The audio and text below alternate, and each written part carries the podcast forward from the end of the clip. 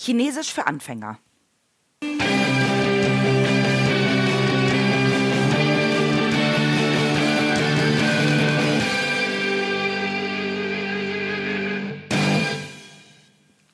Herzlich willkommen zu der neuen Folge aus der Reihe Verkaufsfrequenz. Dein Podcast zu den Themen Verkaufen, Empathie und Mindset, damit du deine Verkaufsfrequenz optimieren kannst. Mein Name ist Nadine Krachten, die Verkaufstrainerin. Ich habe in den letzten Tagen häufiger mit meinem Handyanbieter telefoniert. Und Auslöser des ersten Telefonates war eine SMS, die ich bekommen habe weil mein Vertrag 24 Monate gelaufen ist und es da eine Veränderung gegeben hat. In dem Zusammenhang habe ich angerufen, weil ich da eine Frage hatte. Also ich angerufen und mitgeteilt, dass ich diese SMS bekommen habe. Und kaum hatte ich das ausgesprochen, fing die Dame am Telefon an, mir alles Mögliche zu erzählen. Über meinen Tarif, über alle möglichen Infos über den Anbieter und so weiter und so fort. Nach, ich glaube, 30, 40, 50 Sekunden Redezeit von ihr, und das ist relativ viel, habe ich mal unterbrochen mit der Frage, ob ich meine Frage stellen darf. Das heißt, ob ich das Anliegen, was ich habe, weswegen ich angerufen habe, auch tatsächlich mitteilen darf. Sie stutzte kurz und sagte dann, ja, selbstverständlich. Und das ist etwas, was mir in letzter Zeit sehr häufig leider auffällt. Nicht nur im beruflichen, sondern auch im privaten, dass wir das Zuhören verlernt haben. Aus welchem Grund auch immer. Ich glaube, es ist viel mit dem Internet begründet. Wenn wir uns in den Social-Media-Bereichen bewegen, dann können wir ganz schnell hoch und runter scrollen, kriegen Informationen in Bruchteilen von Sekunden, wischen irgendwelche Bilder weg, weil uns die im ersten Moment nicht interessant vorkommen und ähm, haben in geballter Zeit unwahrscheinlich viele Infos und unwahrscheinlich viel Input. Und gerade in dem Kontext fehlt die Konzentration häufig auf das Wesentliche oder auf einen Punkt. Und ich glaube, dass sich das auch so ein bisschen im Zwischenmenschlichen zeigt. Dass das Zuhören von jemandem anderes uns wahnsinnig schwer fällt, weil es ist nicht komprimiert, aufgearbeitet auf den Höhepunkt, am besten noch mit irgendwelchen Bildmaterialien bearbeitet, dass es blinkt, blitzt, funkelt, sondern es einfach ein Mensch aus Fleisch und Blut ist, der gerne etwas erzählen möchte, der etwas von seinem Leben berichten möchte. Und das finde ich sehr schade und das möchte ich dir so als ersten Gedankengang mit auf den Weg geben. Gerade im Kontext eines Verkaufsgespräches. Überprüf dich mal, ob du wirklich noch zuhörst. Und zuhören heißt, dass du dem anderen folgst in dem, was er sagt und wie er es sagt und du dir nicht selbst deine eigene Geschichte zurecht überlegst, sondern versuchst mit deinen Gedanken seiner Geschichte zu folgen und du versuchst seine Geschichte dir vorzustellen und nicht deine Geschichte.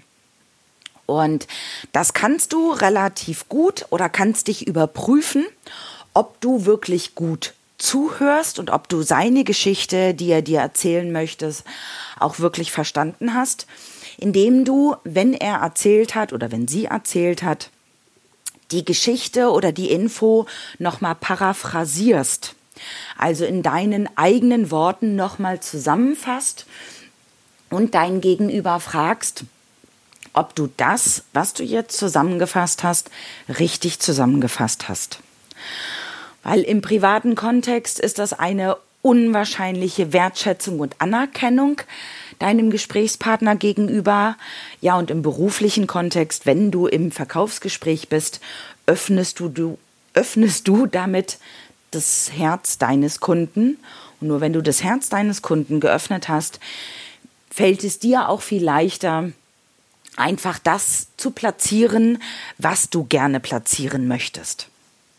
Und wenn du dann wirklich zugehört hast und paraphrasiert hast, dann versuch dir bitte auch beim Zuhören die Schlüsselworte oder die Keywords, Neudeutsch, deines Kunden zu merken.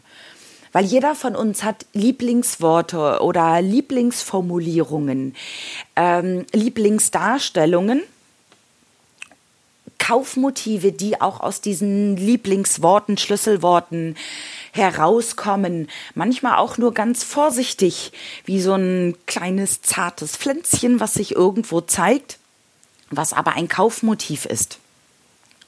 Und wenn du als Verkäufer diese Schlüsselworte, Lieblingsworte deines Kunden wirklich auch erfasst hast, kannst du die nämlich hervorragend in deiner Produktpräsentation, in deinem Angebot mit hineinbringen und erstellen. Weil zum Beispiel das zweite Telefonat mit dem Handyanbieter, also das erste, das hatten wir dann geklärt, dann habe ich noch ein zweites Telefonat geführt da war die erste Frage, welchen Tarif haben Sie? Und ich, keine Ahnung. Am liebsten hätte ich gesagt, mit dem, mit dem ich telefonieren kann. Aber das habe ich mir verkniffen, das wollte ich jetzt nicht sagen. Ich weiß nicht, welchen Tarif ich habe. Ich weiß nicht, wie der heißt. Ich weiß, dass ich damit telefonieren kann und ich weiß, dass ich eine Flatrate habe, aber ich glaube, das ist nichts Besonderes mehr. Und genau das ist es ja auch in der heutigen Zeit. Dein Kunde möchte nicht mehr wissen, wie es heißt sondern er möchte ganz gerne Bilder von dir bekommen, weil wie ich vorhin schon sagte, im Social-Media-Bereich sind wir so viel mit Bildern unterwegs, dass wir das in Verkaufsgesprächen auch benötigen. Dass wenn du deinem Kunden etwas anbietest, das bitte in Bildern anbietest, in Bildern formulierst und das natürlich mit seinen Schlüsselworten, mit seinen Keywords sehr gut aufbauen kannst, dass er für sich ein Bild bekommt, wie es ist, wenn er von dir gekauft hat. Weil das ist nämlich auch der riesengroße Vorteil. Wenn du zuerst zuhörst und danach in den Worten deines Kunden dein Angebot platzierst und transportierst, wirkst du auf deinen Kunden unwahrscheinlich empathisch, weil dein Kunde das Gefühl hat, genau der versteht mich, der weiß ganz genau, was ich haben will. Und die Wahrscheinlichkeit, dass du Einwände bekommst, nachdem du dein Produkt oder deine Dienstleistung platziert hast, ist gen Null.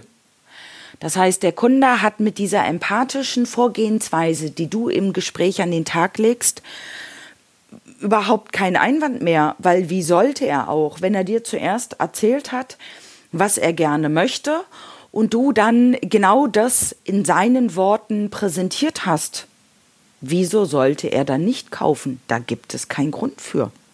Also von der Seite her nicht nur zuhören, sondern in seinen Lieblingsworten mit Bildern seinen gewünschten Zustand erarbeiten. Und dann kriegst du relativ schnell und relativ einfach einen Abschluss, statt das Gefühl beim Kunden zu erzeugen, dass du Chinesisch sprichst. In diesem Sinne wünsche ich dir viel Spaß bei Chinesisch für Anfänger. Also es soll ja eigentlich kein Chinesisch sein für Anfänger.